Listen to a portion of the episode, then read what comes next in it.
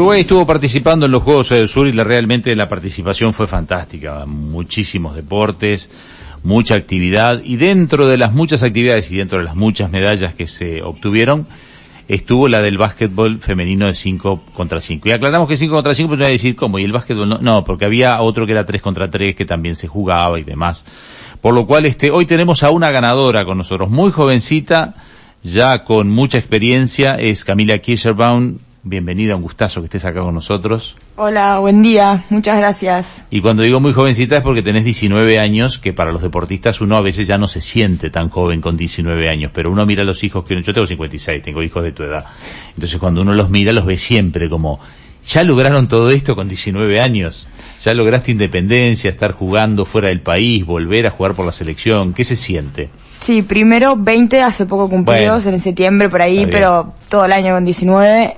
Pero sí, la verdad que sí, eh, me siento, o sea, soy relativamente súper joven para todo lo que me ha tocado vivir eh, en este periodo de tiempo que fue muy rápido, se pasó muy rápido y uno hay a veces que no, no lo puede dimensionar bien.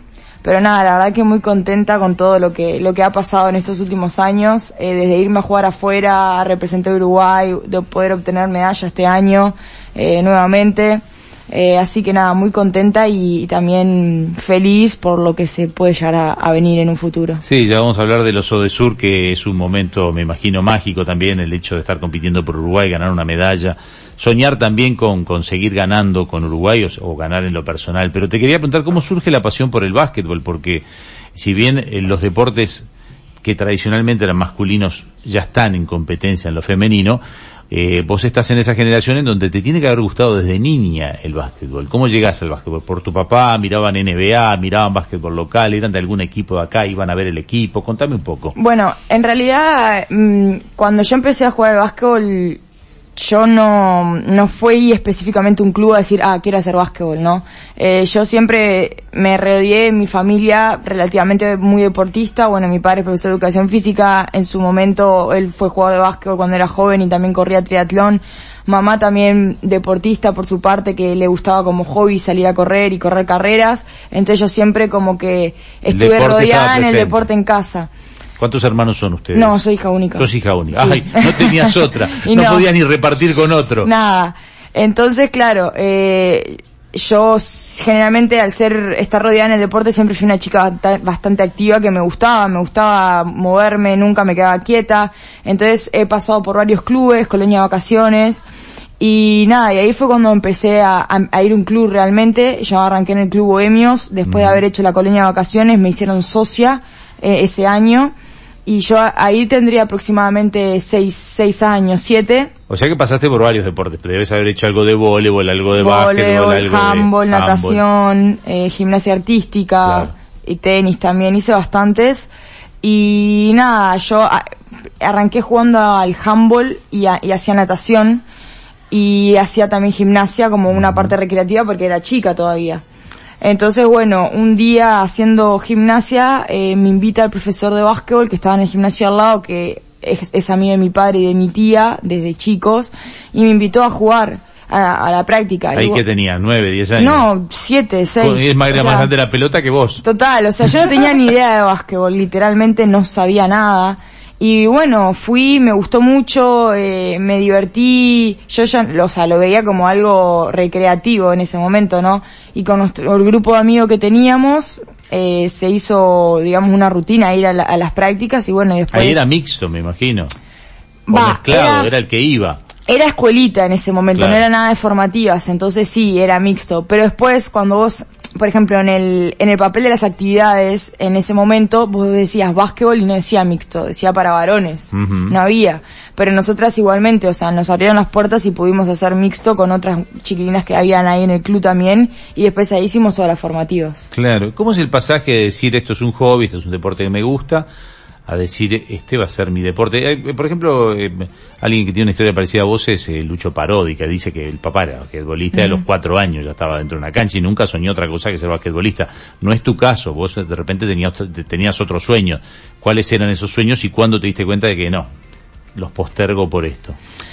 Va, yo cuando, mm, cuando era chica y todavía no, no, no había tomado dimensión de lo que podría llegar a, a, lograr con el básquet, o sea, no, no recuerdo tener un sueño y digamos, pa, yo quiero llegar a hacer esto. Sí, el sueño de todo gurís en la escuela que, quiere formar una familia, te- recibirse, tener un trabajo. Para los varones es más fácil porque queremos ser todos futbolistas. Claro, pero... Es como más fácil, somos más elementales. Yo, o más sea, sencillo. no me veía, o sea, no, no me veía así, sí tenía ese sueño de, bueno, poder ser, eh, o sea, eh, hacer bien las cosas en un futuro y, bueno, poder tener mi propia familia y, y eso, pero después cuando yo realmente me di cuenta de que quería así dedicarme al básquetbol cuando tuve mi primer llamado a la selección, que fue en el 2000, a fines del 2014, para el Sudamericano en el 2015, que yo tenía 12 años por ahí. ¿Y cómo te convocan? Porque vos estás jugando en Bohemios en formativas. Claro. Y a esa altura que ya hay campeonatos, compiten, te destacabas, invocabas mucho. O sea, en formativas, eh, sí, hay, hay torneos desde pre-mini hasta juveniles, o sea, desde los 7, 8 hasta los 18 años hay torneos formativas, que es el que se juega todos los fines de semana. Eh, y bueno, también, en ese momento todavía Bohemios no tenía femenino, no se había formado. Eh, pero, mm, como es esto? Sí, lo que hacen los entrenadores de la selección en ese momento, ellos van y bueno, van, miran partidos, te ven jugar y bueno, y a medida de eso hacen un llamado, una preselección, nos juntamos a entrenar y bueno, de ahí van haciendo cortes a medida de bueno, rendimiento. O sea, en la selección te llamaron y ¿qué fue lo primero que competiste entonces por la selección? Eh, yo lo primero que competí fue en el 2015, Sudamericano U14, yo teniendo 13 años, Qué bárbaro. en Buenos Aires. Eras, eh, eh, sos alta para el, ¿cuánto medís? Yo mido unos 70. ¿Y es alto, es bajo? ¿Cómo es para el mundo? ¿Sos Eh. base? ¿Sos este, es una altura que, que, que te permite hacer en el mundo del básquetbol? Ya no solo mirando el Uruguay, sino el mundo. Sí, bueno, acá en Uruguay no es una, una altura normal, digamos, acá viste que en Uruguay no tenemos jugadoras muy grandes, hay muy poquitas. Entonces, claro, 1.70 más o menos, digamos, es- sería como el promedio de altura que, que hay acá en el básquetbol. Pero ya a nivel internacional, ya yo soy baja. Porque hay jugadoras que ya miden, siendo base, que son, miden un 80 y Claro. ya me sacan 10 centímetros. Pero bueno, obviamente que la altura no es un, un limitante, porque bueno, el básquetbol no es para alto, sino que es para gente también que entiende el juego. Sí, sí, sí, obviamente. Entonces, claro, yo por ese tema que ya... Hay puestos que son para altos en el básquet. Claro, sí, sí, sí, eso sí. Pero viste que hay veces que dices, ah, qué alto que es, tiene que jugar al básquetbol. Lo mismo Sí. pasa con el voleibol.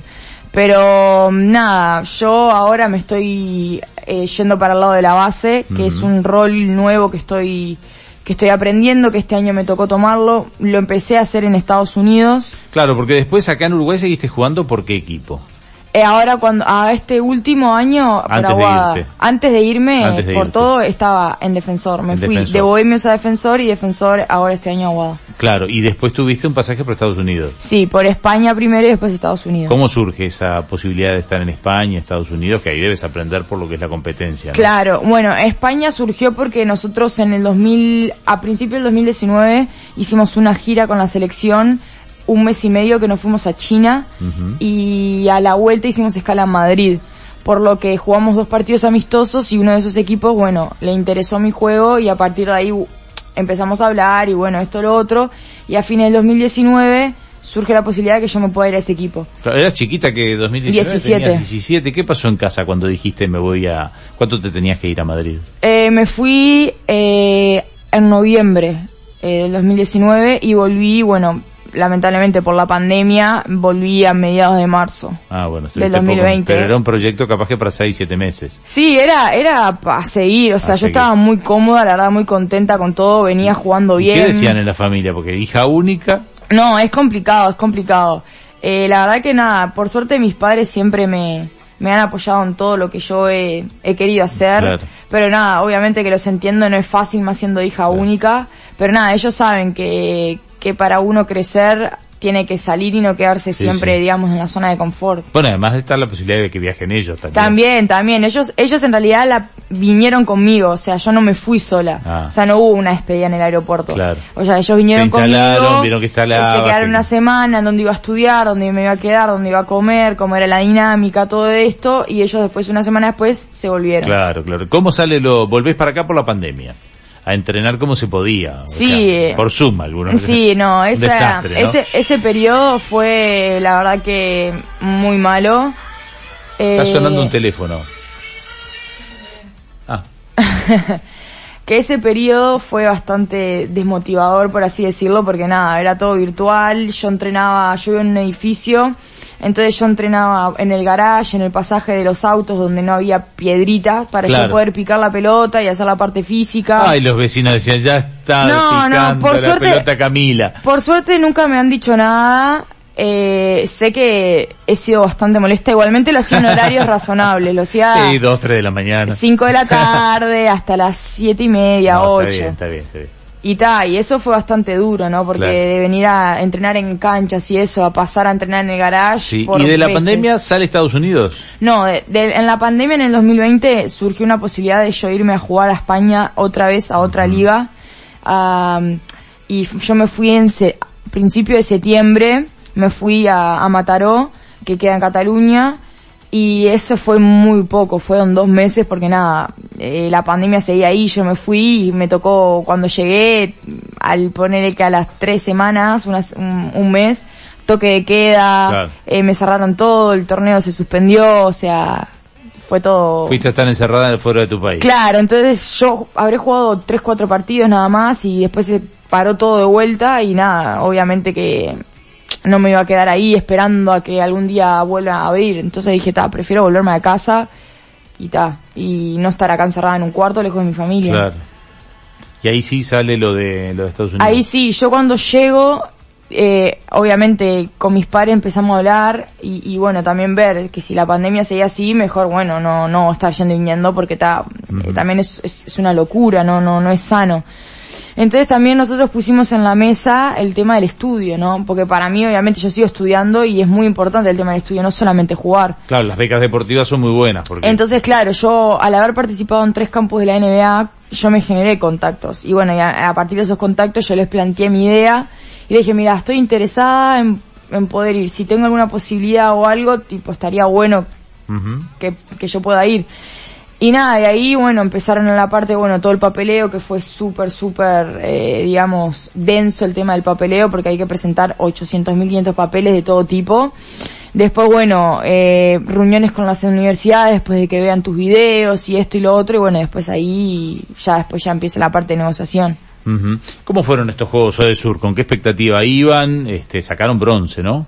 Sí. ¿E iban con expectativa de oro o sabían que bronce estaba bien? ¿Cómo estaban con respecto al resto de los equipos con los que jugaron? Bueno, sabíamos que estos Sur iban, iban a ser un poco, digamos, diferentes por el hecho de que, bueno, eh, hubieron varias selecciones que no participaron, no sabemos el motivo por qué, si fue tema económico o qué, pero dos o tres selecciones no participaron y eso a nosotras también nos, nos como que nos eh, abrió el camino a decir, bueno, realmente podemos lograrlo, porque en el 5 contra 5 es bastante difícil lograr una medalla.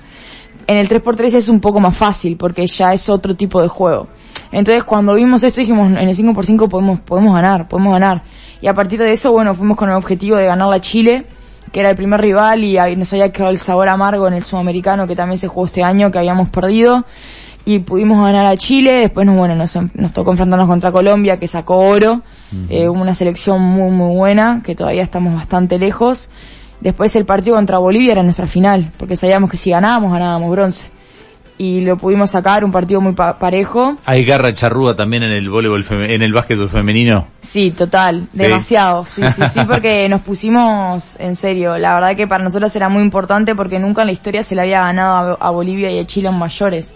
Y para nosotras fue, fue una alegría inmensa haber terminado ese partido contra Bolivia y ver en el resultado que habíamos ganado y habernos asegurado la de bronce. Claro. ¿Qué se siente estar en el podio allí, este, saber que uno se viene con una medalla, este, orgullo, este, reconocimiento? Bueno, este año eh, se supone que tienen un reconocimiento económico los que ganaban medalla, ¿no? Sí, sí, sí. Bueno, la verdad que estar en el podio y eso es, es increíble, ver a la bandera ahí estar en, en, lo más alto. Eh, la verdad que fue un momento súper lindo y nada, haberlo compartido con, con el equipo que fuimos, que nos conocemos todas hace mucho tiempo fue algo muy lindo, ¿no? Después de 6, 7 años de venir perdiendo, no ganando nada, de escuchar comentarios que realmente no, no suman y que a veces tipo duelen un poco, pero nada, por suerte este año se pudo dar. Y sí, este año el comité le, le, va a dar, digamos, un beneficio económico a, los que sacaron medalla. Así que está, eso también es un plus. ¿Eso es para cada uno o es para la federación? No, eso es para cada, por lo que tengo entendido es para cada uno, pero en los deportes colectivos, digamos, el monto que es cada medalla se divide en la cantidad de jugadores. Claro, ustedes el equipo lo conformaban. Bueno, había cinco adentro de cancha y en total Somos eran 12. 12. Sí. Más cuerpo técnico que no sé Sí, si- eso no sé si va- sé si no- va. no cuenta. Bueno, ¿cómo, ¿cómo es la convivencia entre mujeres? Eh, son muy competitivas, todas quieren ser titular como corresponde, me imagino. Eh, ¿Cómo se llevan? No, no, la verdad que nos llevamos bien. Sí te digo que a veces las mujeres somos complicadas de por sí, a veces capaz que es un poco, o sea, nos tornamos un poco insoportables, por así decirlo, de pasar tanto tiempo juntas. Pero nada, la verdad que no hubo ningún problema en esta, fueron como 10 días que estuvimos ahí en Asunción, ningún problema, todas nos llevábamos bien, todas para el mismo lado, y cada una sabía cuál era su rol, no, no hay ese, digamos, esa competitividad mala, porque está la buena también, que está bueno obvio. pero la mala no, no, no estaba. O sea, cada una sabía qué era lo que le podía aportar al equipo y desde dónde. Claro, ¿cómo sigue tu carrera ahora? ¿Vos ahora vas a jugar acá en Uruguay? Yo ahora estoy jugando acá desde mayo, cuando me volví de Estados Unidos, y estoy jugando en Aguada, y ahora, bueno, el miércoles es la primer semifinal, eh, ya se está por terminar el torneo, queda muy poquito, eh, vamos contra 25 de agosto, y nada, la verdad que ahora muy enfocada con, con eso. El objetivo es ser campeona. El obviamente, ese objetivo se planteó desde el ¿Es principio de posible año. o es muy difícil? No, porque más allá de que el deseo esté, ¿es posible o es muy difícil? No, no, es posible, sí, es posible. Es posible ganar, salir campeonas, eh, pero bueno, eso sabemos que, que va a llevar un trabajo bastante difícil porque los rivales que ahora están en, en, en semis son rivales muy buenos, 25 Malvin, eh, Defensor y bueno, nosotras, así que nada, hay que estar muy concentradas. Qué bueno, ¿cómo, cómo ves la proyección de... Yo sé que vos tenés un sueño porque lo has dicho en otra entrevista que es jugar en lo que decía, sería la Women NBA, ¿no? La WNBA, que es lo mismo que la de los hombres pero en mujeres. ¿Qué tan real puede ser ese sueño? ¿Qué tenés que hacer para que ese sueño se te haga realidad? ¿Cómo se logra eso? Bueno, la verdad que ahora que ya, bueno, soy más grande y ya más o menos conozco un poco de cómo se mueven las cosas, porque también me, estuve en Estados Unidos. Eh, mi sueño obviamente sí, ojalá pueda llegar a jugar, bueno, en la WNBA, que sé que es muy difícil porque llega la élite y también, bueno, también el tema de venir desde también desde Sudamérica se hace un poco más difícil Claro. por el tema de recursos, ¿no? Mujeres no hemos tenido todavía allí. No, no, no. Este, hemos tenido en la NBA a Batista, por sí, ejemplo. a Esteban. Pero claro, o sea, ese sueño igualmente, aunque mucha gente capaz que se piensa que es imposible, para mí, bueno, tiene un poquito de, de vida en mí, eh, porque bueno, yo me lo pongo como objetivo y si se da, se da. Obviamente que hay muchas cosas que dependen de mí, como bueno, el seguir entrenando, mejorando, la dedicación y todo eso, pero hay cosas que ya después no, no dependen Claro. de mí. Para eso tenés que volver a Estados Unidos en un paso previo, me imagino. No, o sea, no a ¿O Estados Unidos, sino, o sea, es más fácil entrando por Estados Unidos, pero claro, tenés que entrar al draft, la tenés que romper toda en Estados Unidos, tenés, o sea, tenés que llamar la atención, y eso es muy difícil, porque el nivel de Estados Unidos es muy bueno y hay un montón de jugadoras. Y después, o sea, puedes entrar por la parte de, bueno, de hacer un buen papel en Europa, que también, a ver, jugar en Euroliga para mí también sería un montón, o jugar en, en las mejores ligas de, de Europa, también es un sueño que, que tengo por cumplir, y nada, por ahí también se puede entrar. ¿Podés vivir del básquetbol? La- las mujeres pueden vivir del básquetbol. Sé que los hombres sí, pero a veces hay diferencias en los ingresos. eh, los ingresos, aunque se juega a nivel internacional, o sea, en el exterior también siguen siendo mucho menos que lo de los hombres, pero sí, por ejemplo, un, un equipo de una Euroliga, WNBA o de la Liga Andesa, un buen, una buena liga en Europa, sí puede llegar a ganar una buena plata que le puede dar para vivir, pero no es lo mismo que, que los varones que ganan muchísimo más. Claro. ¿Hay un plan B? Porque es horrible preguntarte si hay un plan B, pero ¿hay un plan B a futuro? Eh, o, o sos jugadora de básquetbol y, y uno se dedica a esto hasta determinada edad y después ve? No, no, no, hay plan B, sí. Eh, yo, como te decía, yo ahora también estoy estudiando porque obviamente cuando yo termine de jugar al básquetbol no sé cuándo va a ser porque puede pasar muchas cosas. Eh, tener mi carrera y bueno, poder seguir trabajando eso. ¿Qué estás estudiando? Yo estoy estudiando fisioterapia. Claro. Me imaginaba que con dos padres que están dedicados al deporte algo por ese lado tenía Sí, que venir. Sí, sí, sí, sí. Bueno. Pero nada, obviamente el, el plan B siempre está, no, yo no, no comparto eso de bueno, dedicarme al básquetbol 100%, dejar de lado los estudios y cuando recién eh, me retire o no pueda jugar más, reenganchar de vuelta porque sé que, imagínate reenganchar de vuelta a los 30 y algo, volver a estudiar Claro. de cero. Es, es difícil. Bueno, hoy se las presentamos aquí en nuestro programa, Camila Kirschbaum, pero ¿cómo son tus redes sociales? Vos debes tener algo donde la gente te sigue. ¿Sos activa en redes sociales, en Instagram, en Twitter? Eh, en Twitter no tanto, porque no sé Sí, qué porque es tuitear. una- es una jungla, Sí, yo, No vale la pena ni meterse Yo miro los Twitter nada más, pero no tuiteo mucho porque no tengo ni idea. Claro, ¿y en Instagram? Eh, ¿O en- en TikTok? No sé. No, es. sí, yo tengo todas las redes sociales, pero la que más uso es Instagram, que creo que estoy como Cami Kirschenbaum o Camila Kirschenbaum, algo así normal, no me acuerdo muy bien. Menos mal que la usás. Sí, pero no sé mi nombre de usuario. Bueno, pero la encuentran. No es un apellido fácil de escribir. Sí, ponen Cami Kir y ya les va a aparecer. Les va a aparecer, les va a aparecer. Bueno, uno, un gusto conocerlo, ¿no? Conocer a esta jugadora que en realidad este, es muy conocida porque fue destacada durante los Juegos Era- Bueno, pero conocimos un poco más de su vida, de su historia, de cómo llega. Para muchos este fue noticia a propósito de justamente el bronce de ahora, porque no son tan fanáticos de ese deporte, pero ahora saben este la cabeza y los pensamientos y las ganas de una joven uruguaya que está haciendo las cosas muy bien. Sí, sí. Y para 19 años has hecho un montón. Sí, claro. Sí. a mí me llegó como 40 a hacer la mitad de eso. Pasó todo muy rápido. No, felicitaciones a tus papás también, un saludo a ellos, que me imagino que estarán súper orgullosos Sí, de, están de escuchando tu ahora. actividad, este, muy orgullosos porque los papás vivimos también, este, no sé si ellos llegaron, ellos son deportistas y llegaron, este, a, a competir a, a niveles que, que dicen, bueno, yo ya, y te dan ese consejo, esto mirá que yo ya lo viví por este deporte, Lo que yo, o sea, el nivel que yo llegué a competir no, o sea, Claro. ellos lo hacían como más como hobby Claro, y o como entrenamiento como Claro. profesores, claro. O sea que están viviendo la experiencia junto contigo, no hay duda. Así Sí, que deben estar total. disfrutando cada logro y te- entristeciéndose por los fracasos que son naturales. En el deporte hay pequeños fracasos que forman parte de crecer y después fue la revancha. Bueno, como decías, nos venían criticando y ganamos la medalla. Nosotros, aclaro que no nos subimos al carro, te invitamos por conocerte, nunca te criticamos. No, Porque sí, si no parece que, parece que somos de los que ahora que ganaron nos subimos al carro y los invitamos. no, no, no. no, no, un gusto conocerte. Muchas y- gracias por la invitación y por el espacio, la verdad, bueno, muy ¿no? lindo. ya terminamos el programa, lo terminamos junto a Camila porque estamos en las 10 de la mañana. Nos reencontramos mañana entonces a las 8 para hacer entre líneas en la 106.7.